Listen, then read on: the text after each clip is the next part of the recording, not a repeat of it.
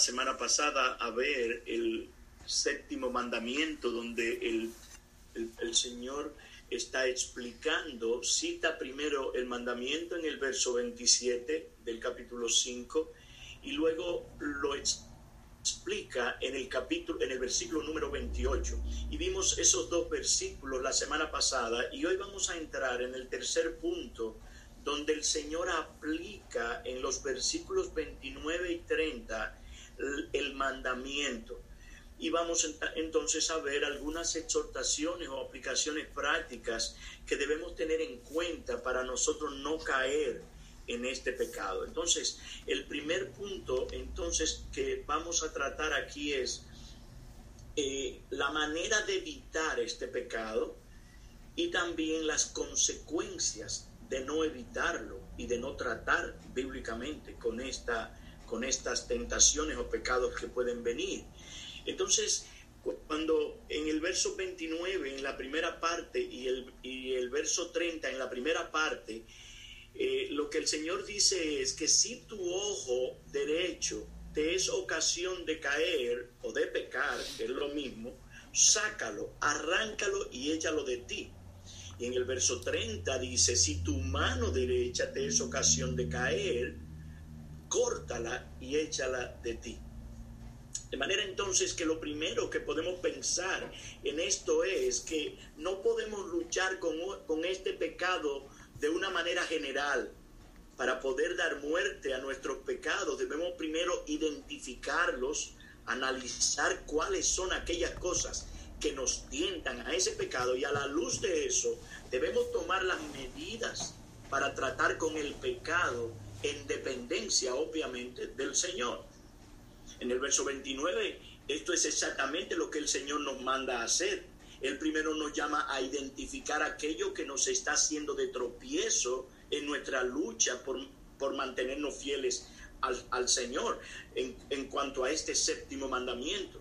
Él nos enseña qué debemos hacer cuando nos damos cuenta de que hay algo que se ha convertido en una ocasión de pecar o lo que es lo mismo, una tentación. Hay cosas que si no nos cuidamos pueden ser un lazo o una trampa del diablo para llevarnos a violar la ley de Dios. Para nosotros dar muerte entonces al pecado del adulterio o de la fornicación de, de corazón, y evitar el cometerlos, tenemos que ver cuáles son las cosas que nos están siendo de tropiezo, identificarlas.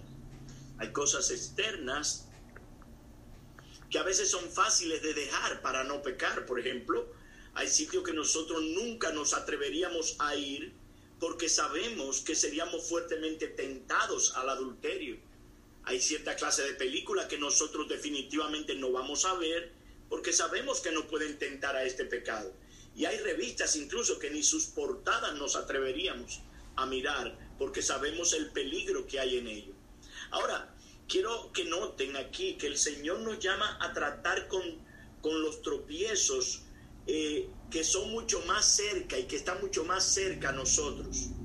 Él no dice, oiga bien, el Señor no dice si alguien te tienta al adulterio o a la fornicación, huye de esa persona. No es eso que él está diciendo, aunque es correcto huir si eso pasara, pero no es de esa clase de tropiezo de la que el Señor nos está hablando aquí en este momento. Él dice, si tu ojo te es ocasión de caer, arranca el bicho de ti. Y si tu mano te es ocasión de caer, córtala y échala de ti. Él habla del ojo derecho como una ocasión de pecar y de la mano derecha no del ojo derecho del otro, ni, de alguien, o de la mano derecha de otra persona, sino de la nuestra misma. De manera que es a nosotros, es una responsabilidad de nosotros. Ahora, eh, está muy claro aquí que no podemos tomar estas palabras literalmente. El Señor no nos llama a arrancarnos el ojo derecho, si nos está llevando a cometer adulterio de corazón, porque entonces tendríamos que también arrancarnos el ojo izquierdo. Es obvio que el Señor habla aquí en un lenguaje figurado.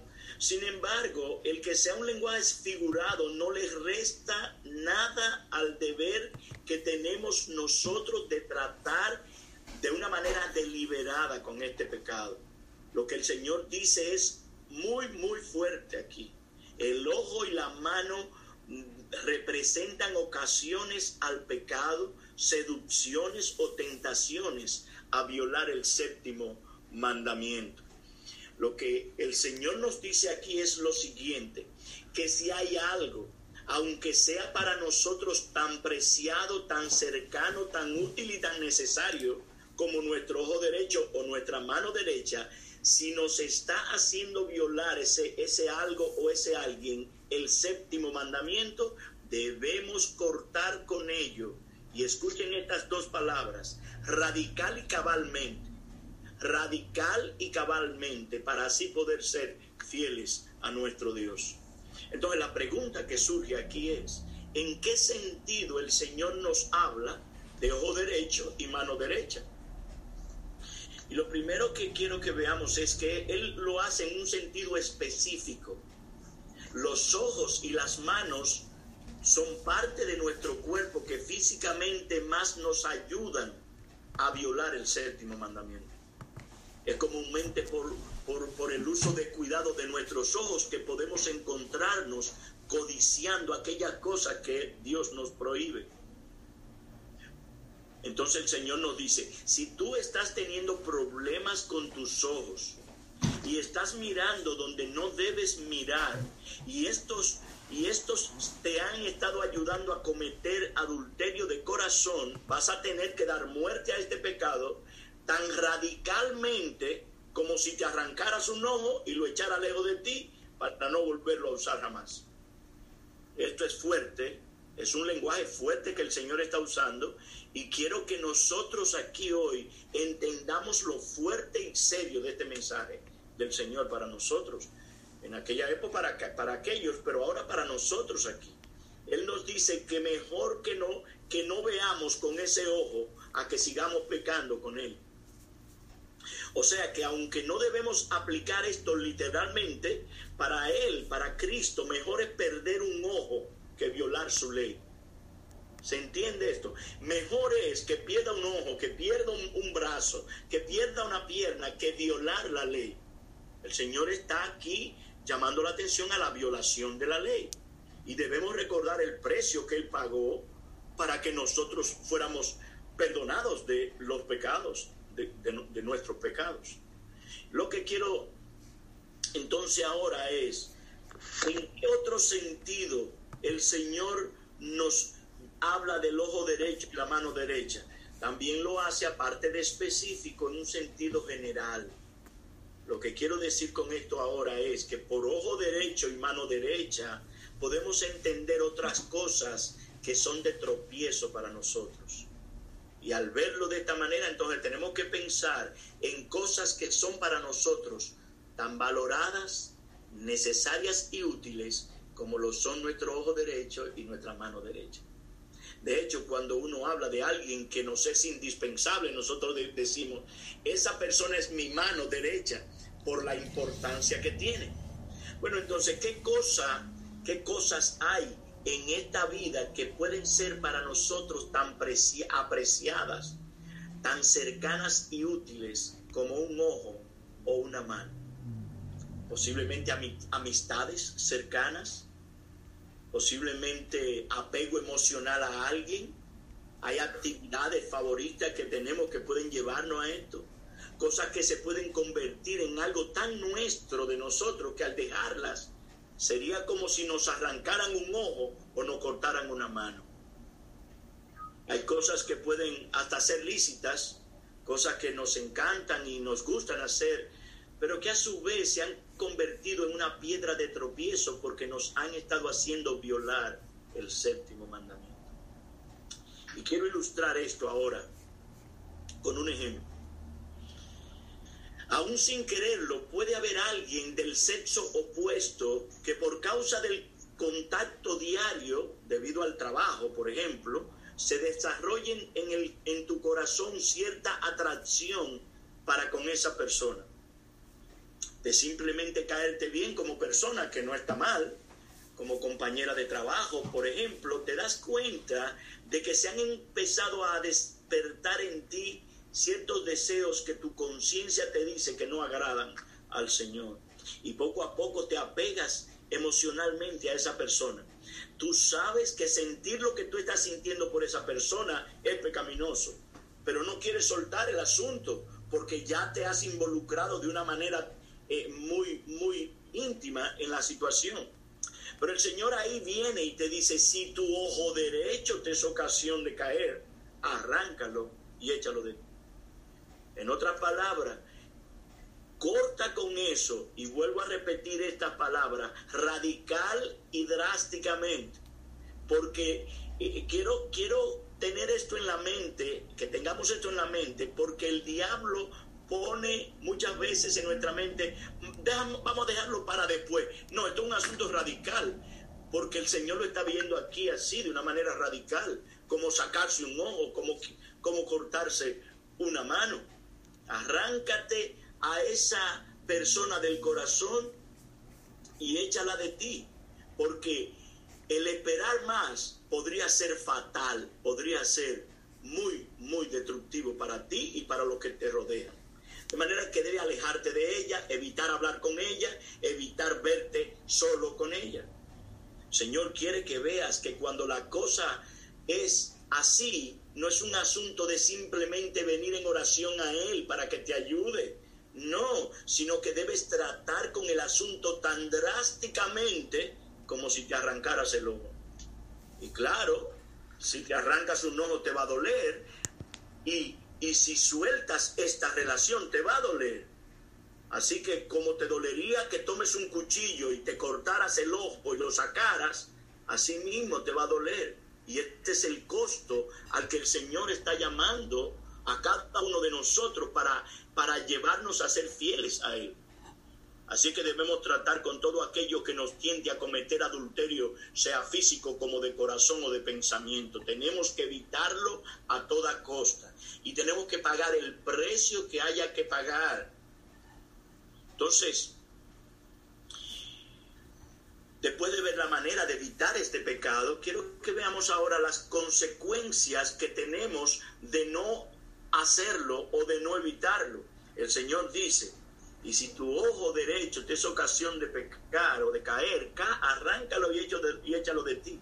Y la razón que él da aquí es que te es mejor que te pierda uno de tus miembros y no que todo tu cuerpo sea arrobado o echado en el infierno. Ustedes saben que en Mateo 10, 28 el Señor eh, también dice, eh, nos llama a temer a Dios antes que a los hombres eh, algunos eh, eh, pueden matar el cuerpo, pero no pueden matar el alma, temer más bien, más bien aquel que puede echar tu cuerpo y tu alma en el infierno. De manera que aquí hay pecados con los que para alejarnos de ellos tenemos que tener por delante las llamas eternas del infierno al que esos pecados nos conducen. El Señor nos, nos, nos lleva a mirar las llamas del infierno aquí y una repetición dos veces en, estos dos versículos. Ahí eso me lleva a mí a pensar la, la intensidad con la que el Señor quiere que nosotros veamos este, este pecado. William Hendrickson, hablando sobre esto, él dice, al decir, es mejor que pierdas uno de tus miembros, etcétera, Jesús enfatiza cuánto más necesario y mucho mejor, sin punto de comparación, es prepararse para la eternidad que gozar de los deleites pecaminosos de esta vida, sin alentar ni permitir de modo alguno que alguien literalmente se mutile, está diciendo que por cierto es mejor andar por esta vida mutilado en el cuerpo que con el cuerpo entero y todavía sano y sin ningún daño ser echado en el infierno termina la cita. En otras palabras, el Señor quiere que entendamos que por más que le duela a nuestra carne el que cortemos drásticamente con lo que le da placer, estaremos muchísimo mejor si le negaremos a nuestra carne lo que pide, que si nos entregamos a nuestras pasiones y cometemos adulterio o fornicación. Entonces, hemos visto aquí, de una manera muy breve el, el séptimo mandamiento aplicado. Ahora, algunas exhortaciones prácticas que podemos sacar de estas verdades aquí. En primer lugar, hermano querido, mantente lejos de toda tentación al adulterio y la fornicación. Mantente lo más lejos que pueda. En nuestro texto, el Señor no solo nos manda a dar muerte a lo que nos lleva a pecar, sino también a mantenernos bien lejos, mantenernos bien lejos de lo que nos tiente a violar el séptimo mandamiento. Oigan la expresión, arráncalo y échalo de ti. Arráncalo. Es, es un, una expresión de, de, algo que se hace eh, eh, de una manera fuerte.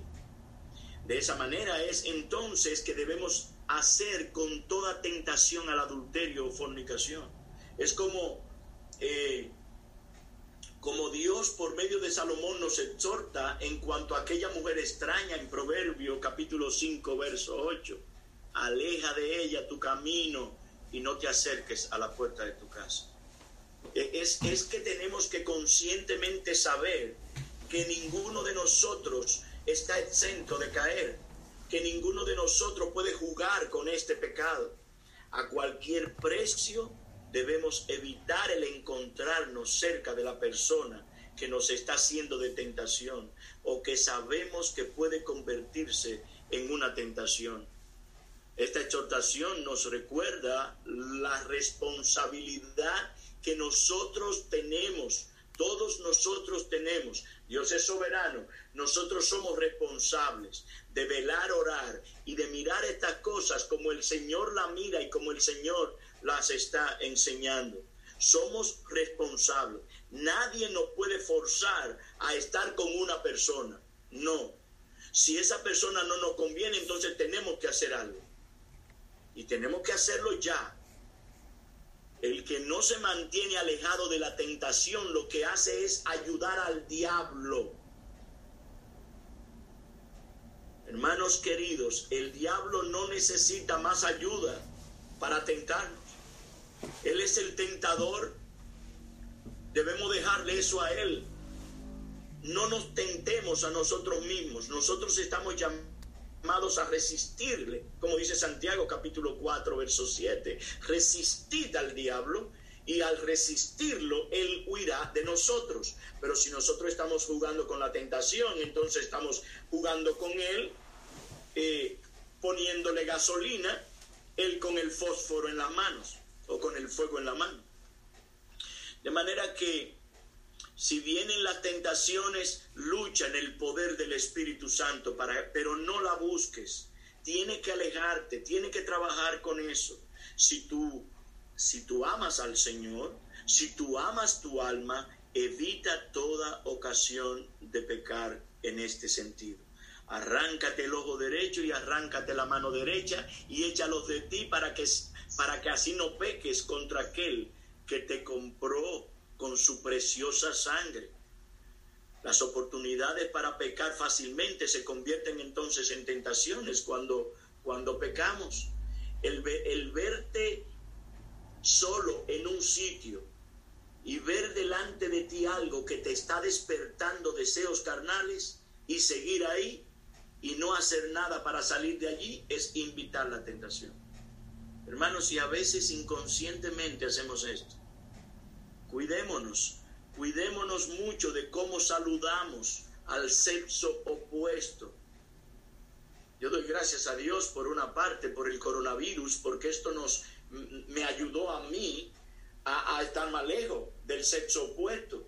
Porque nosotros los dominicanos, yo no sé, algunos de ustedes de otras, eh, somos, somos como melosos y, abrazamos y damos un beso, una serie de cosas. Entonces, eh, eso es una de las cosas que tenemos que cuidar.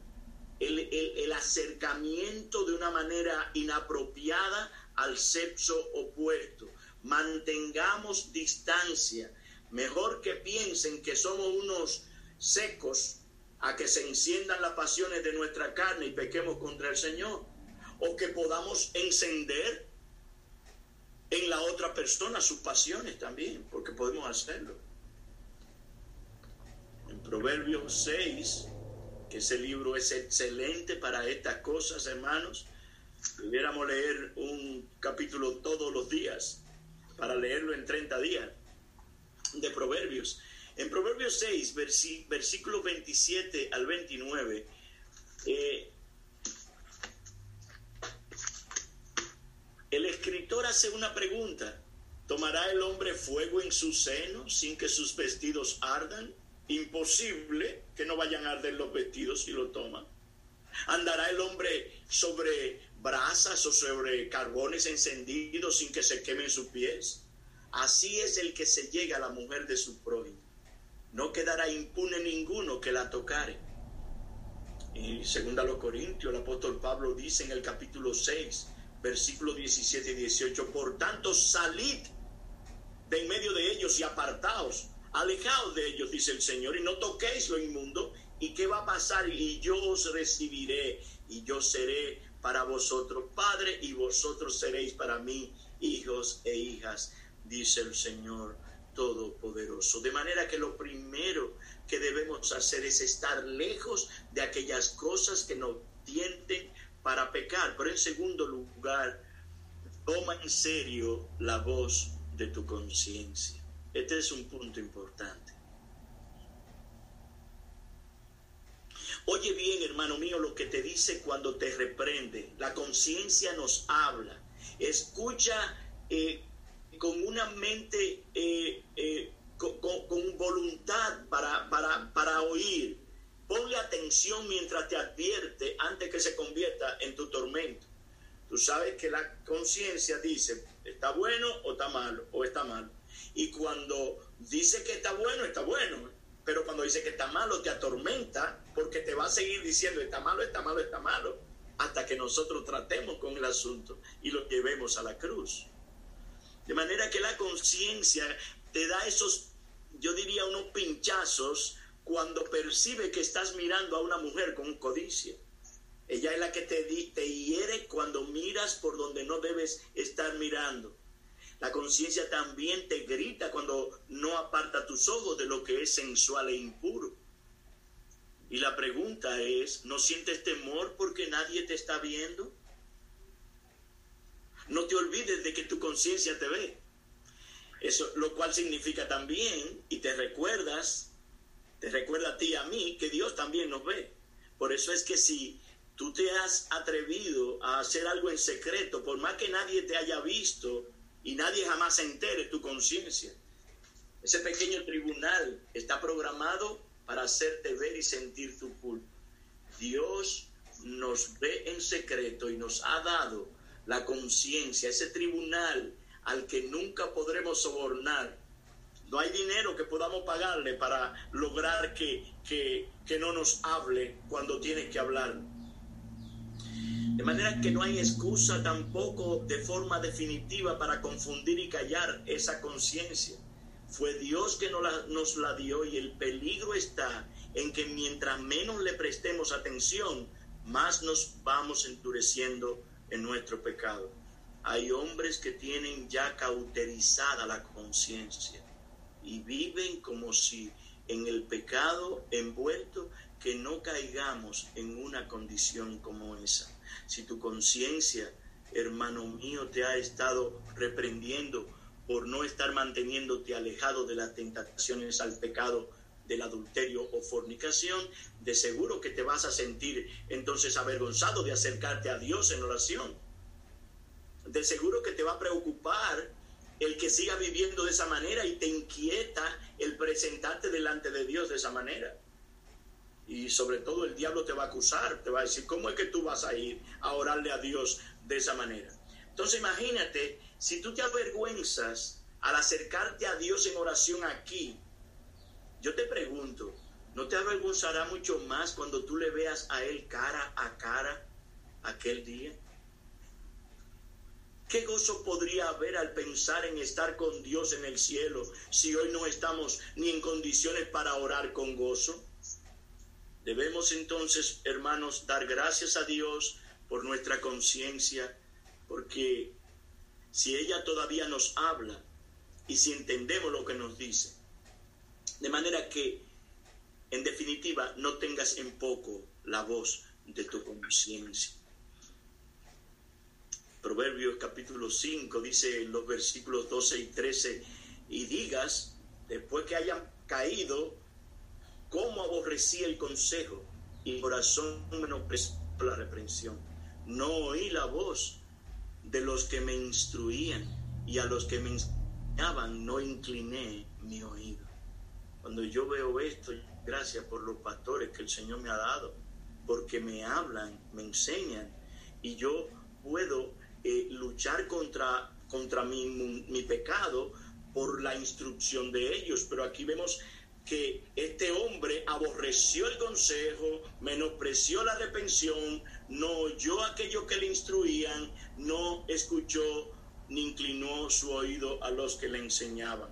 De manera que nosotros debemos cuidar nuestras conciencias, abrir nuestros oídos y aplicar estas cosas a nuestras vidas.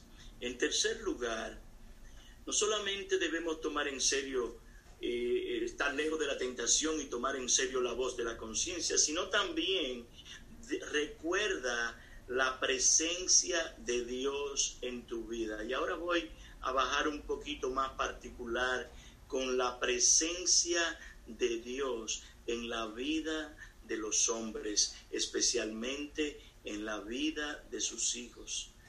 Si Dios no estuviera donde quiera que tú estás, tú no estuvieras tampoco ahí. La escritura habla claramente de que, que en, Dios mm, eh, vivimos, nos movemos y somos. Toda nuestra existencia tiene que ver en que Dios está presente, Él es omnisciente, omnipresente, Él está en todas partes. Y la Biblia nos enseña que Él fue el que creó el ojo que ve. Y si Él cree el ojo que ve, es porque Él también lo ve todo. También dice la escritura que tanto la luz como las tinieblas son para él lo mismo. Por lo tanto, cuando sea tentado a fornicar, recuerda, Dios te está mirando y Dios está ahí. No solo mirando, sino que está ahí. Dios te está viendo. Entonces pregúntate, ¿me voy a atrever a, son, a cometer esta vileza tan grande mientras mi Dios me está mirando? ¿Me atrevería yo a hacer esto a los ojos de Dios, lo que no me atrevería a hacer delante de mis hijos o de mi esposa. ¿Me avergonzaré más de un mortal como yo que del Dios vivo? Salmo 139, ustedes saben que habla de en los versículos, en los primeros versículos sobre la omnisciencia de Dios, sobre la omnipresencia de Dios. Si cierras tu puerta, con el seguro, tú sabes que el Señor te manda. El Señor Jesucristo mandó a los discípulos, cuando vayas a orar, entra al tu y cierra la puerta y, y Dios que ve en los secretos te recompensará en público. De manera que Él ve en los secretos, no podemos escondernos de Dios. Podemos escondernos de nuestras esposas, podemos escondernos de nuestros eh, pastores, podemos escondernos de nuestros hijos, pero no de Dios, no de Dios. De manera que, como dice el Salmo 4, el Salmo 11, verso 4, el Señor está en su santo templo, el trono del Señor está en los sus ojos contemplan, sus párpados examinan a quién, a los hijos de los hombres. No hay duda de esto, hermanos. El Señor está, está constantemente con sus ojos fijos en aquellos hombres y mujeres que Él creó, especialmente en los que Él salvó. Jeremías también en el, verso en el capítulo 23, verso 24 dice, ¿podrá alguno esconderse en escondites, en escondites de modo que yo no lo vea? Declara el Señor. No lleno yo los cielos y la tierra, declara el Señor. De manera que una de las cosas que tienen que estar en nuestra mente y en nuestro corazón, amados hermanos, es la presencia de Dios en todas partes, mirándolo todo. Pero en cuarto lugar, evita con diligencia la ociosidad. Evita con diligencia la ociosidad. Decía alguien que la ociosidad es el taller donde el diablo prepara todas las tentaciones para llevar a pecar a sus hijos. Y nosotros sabemos que son muchos los creyentes a los que la ociosidad les ha resultado ser una trampa muy grande. Mientras estaba ocioso, David fue tentado y cayó como seguramente nunca llegó a caer mientras se encontraba ocupado con toda diligencia en sus responsabilidades. Cuando los reyes estaban en la guerra, David estaba en el palacio. Cuando él debió haber estado ocupado en, en lo que tenía que estar ocupado, él no estaba allí. Entonces, ¿qué pasó? Subió al terrado y vio a aquella mujer. La ociosidad entonces es el terreno en el que crecen las oportunidades para los malos deseos, para la concupiscencia. El que está ocioso, especialmente si es muy tentado a la fornicación, no estará ocupado en ningún trabajo, pero el diablo estará muy ocupado tratando de tentarle. Con razón cae en cosas que no debe caer. Si está en la televisión pasando los canales, va a caer en, en lugares donde no debiera caer. ¿Y por qué? Porque no tiene nada que hacer Termina también visitando website corrupto porque se puso a andar por internet sin rumbo, porque no tenía que hacer.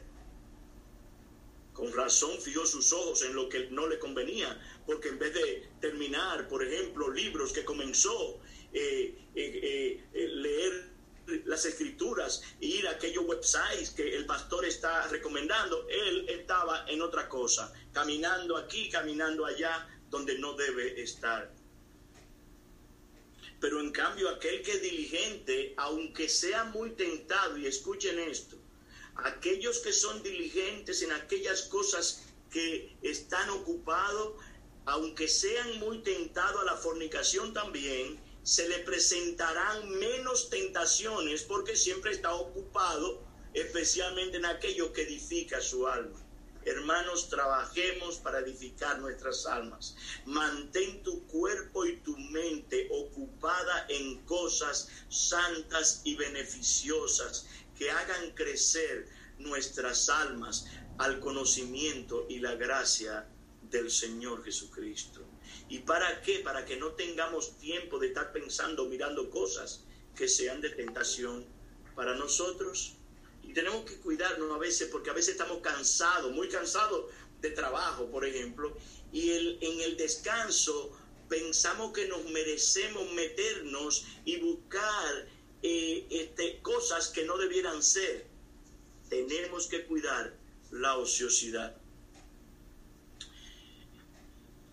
De manera entonces que una de las cosas que debemos hacer es como proverbio también 4.23 nos dice, sobre toda cosa guardada, guarda tu corazón, porque de él manan los manantiales de la vida. Este es un trabajo, hermano, en el que siempre debemos estar ocupados. El corazón es engañoso, el corazón es malvado. Hoy está de una manera, mañana puede estar de otra. Eh, este, debemos estar eh, con nuestros cuerpos ocupados en, en, en guardar el corazón. Estemos trabajando, descansando, no podemos soltar las riendas de cuidar el corazón, porque allí, de allí es que van a salir las tentaciones, de allí es que van a salir los malos pensamientos, de ahí es que van a salir las fornicaciones. En quinto lugar, ejerce un control bien estricto de tus ojos. Ejerce un control bien estricto de tus ojos.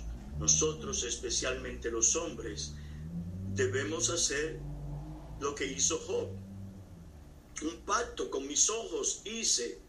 ¿Cómo pues había yo de mirar a una virgen?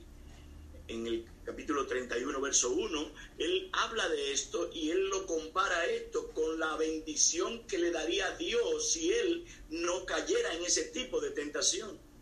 Y esta es una de las maneras en las que damos evidencia de que estamos tomando en serio el mandato de guardar con diligencia nuestro corazón cuando pongamos un control estricto de nuestros ojos.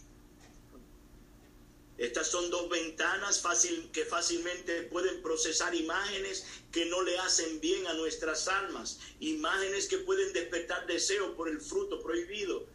Hermanos queridos, y yo sé lo que le estoy diciendo, tenemos que tener cuidado. A veces hay imágenes que la vimos hace qué sé yo cuántos años y vienen fresquecitas a nosotros. Eso no es de Dios. Tenemos que tener cuidado. Muchas han sido las personas que han caído en graves pecados por tan solo no guardar sus ojos. Y nosotros tenemos muchos ejemplos en las escrituras. Eva, en, Génesis 13, vio la mujer que el árbol era bueno para comer, que era agradable a los ojos, tomó de su fruto y comió. Acá vio, codició. David vio, codició e, es, es, una, son ventanas que tenemos ahí que son que el Señor sabe por qué nos está advirtiendo y, exhortándonos aquí, hermanos. Es un peligro grande y yo estoy de acuerdo con el pastor García que sigamos trabajando con esto, con nosotros. Yo lo necesito, el pastor García lo necesita, ustedes lo necesitan, nuestros hermanos lo necesitan, las hermanas necesitan esto. Todos necesitamos trabajar con esto.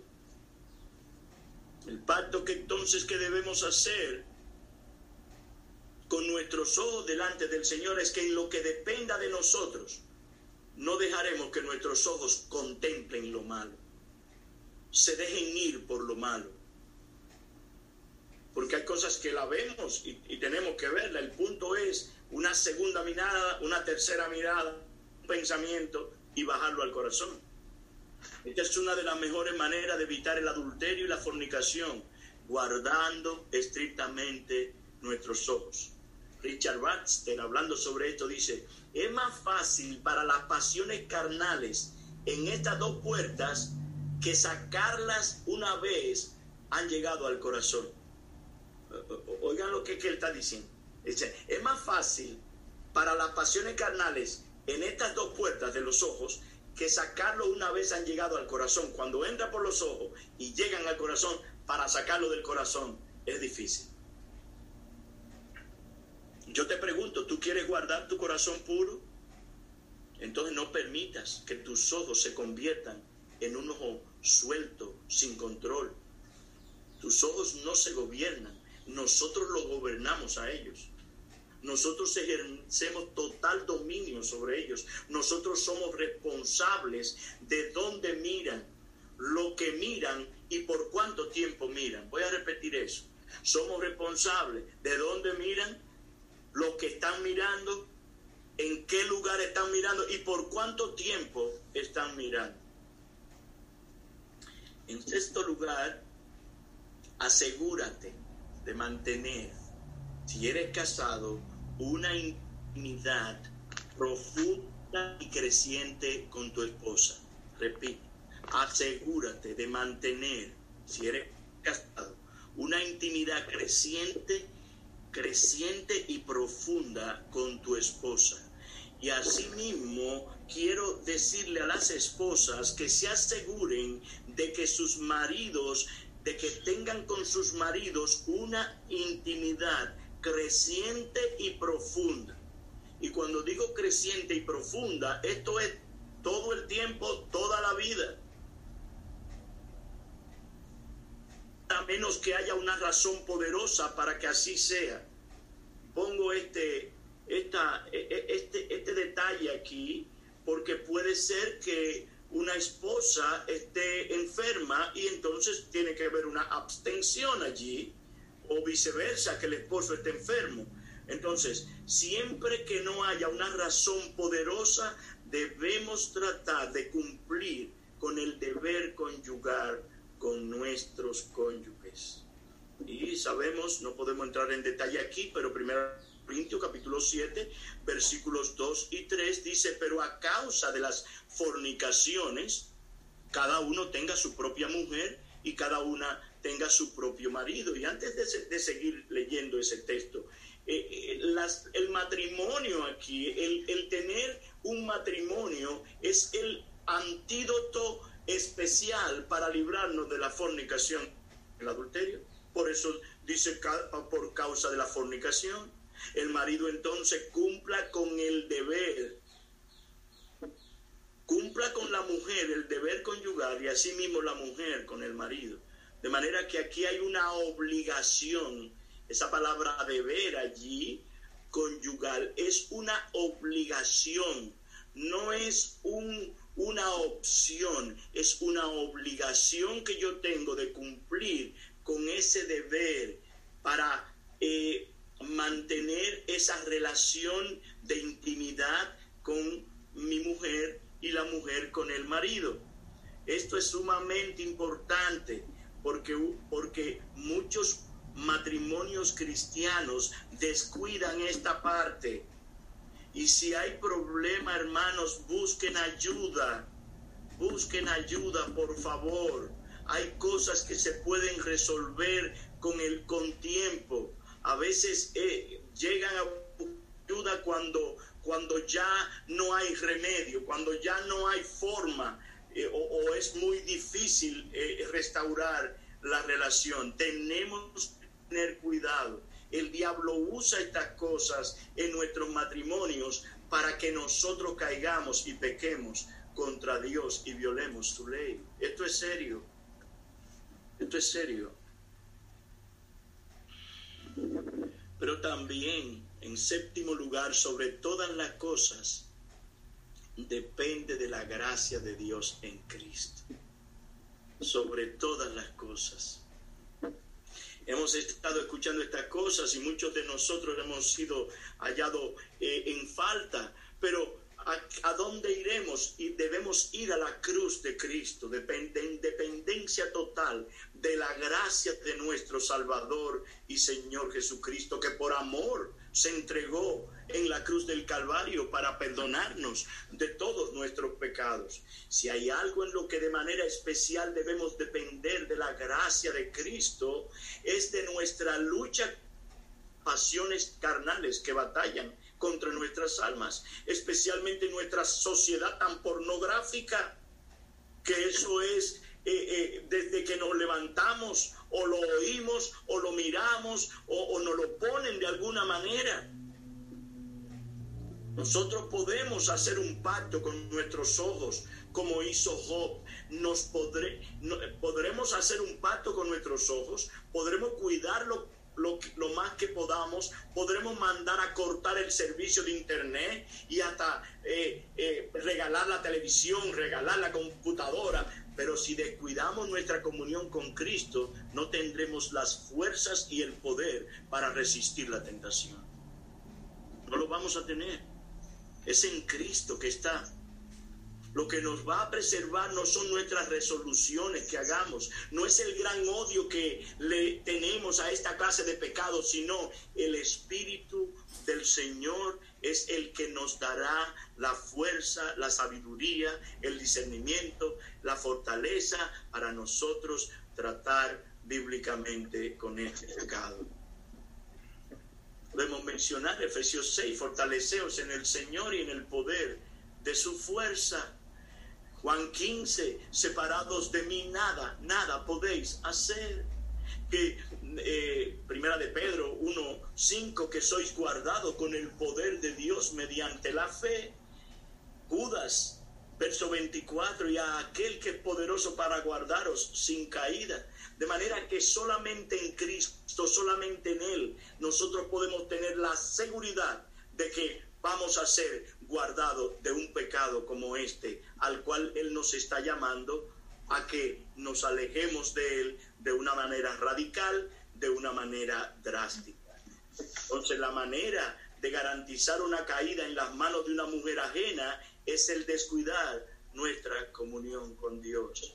Esa comunión con Dios, esa oración a Dios, ese eh, el, buscar su palabra, el cantar su palabra, el orar su palabra, el, la asistencia a los cultos, esa relación de unos para con otros en la iglesia, todas esas cosas van a ser de bendición para nosotros, especialmente nuestra comunión privada con el Señor cada día. Richard Baxter dice, la mejor cura para el amor carnal y sensual es el amor a Dios. Y no hay mejor cura para los pensamientos lascivos que una mente puestas en las cosas del cielo. Puestos los ojos en Jesús, el autor y consumador de la fe. Aquel hombre que anda en comunión con el Dios Santo querrá cada vez más ser como Él en santidad, en pureza y en honor. Cada vez menos feroces serán nuestras pasiones. En la medida en que nos fortalecemos con el Señor en esa comunión íntima, nuestras fuerzas espirituales crecerán y nuestras fuerzas carnales disminuirán. Amados hermanos, al escuchar estas cosas nosotros estemos cerca de la cruz. Nuestro Salvador ha venido a hablarnos para que nosotros oigamos su voz, oigamos su, instrucción.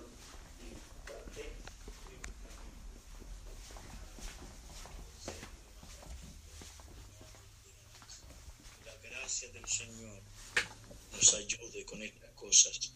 Y si el pastor García tiene algunas otras, algunas, algunas, algún asunto que decirnos, pues ya yo terminé por hoy.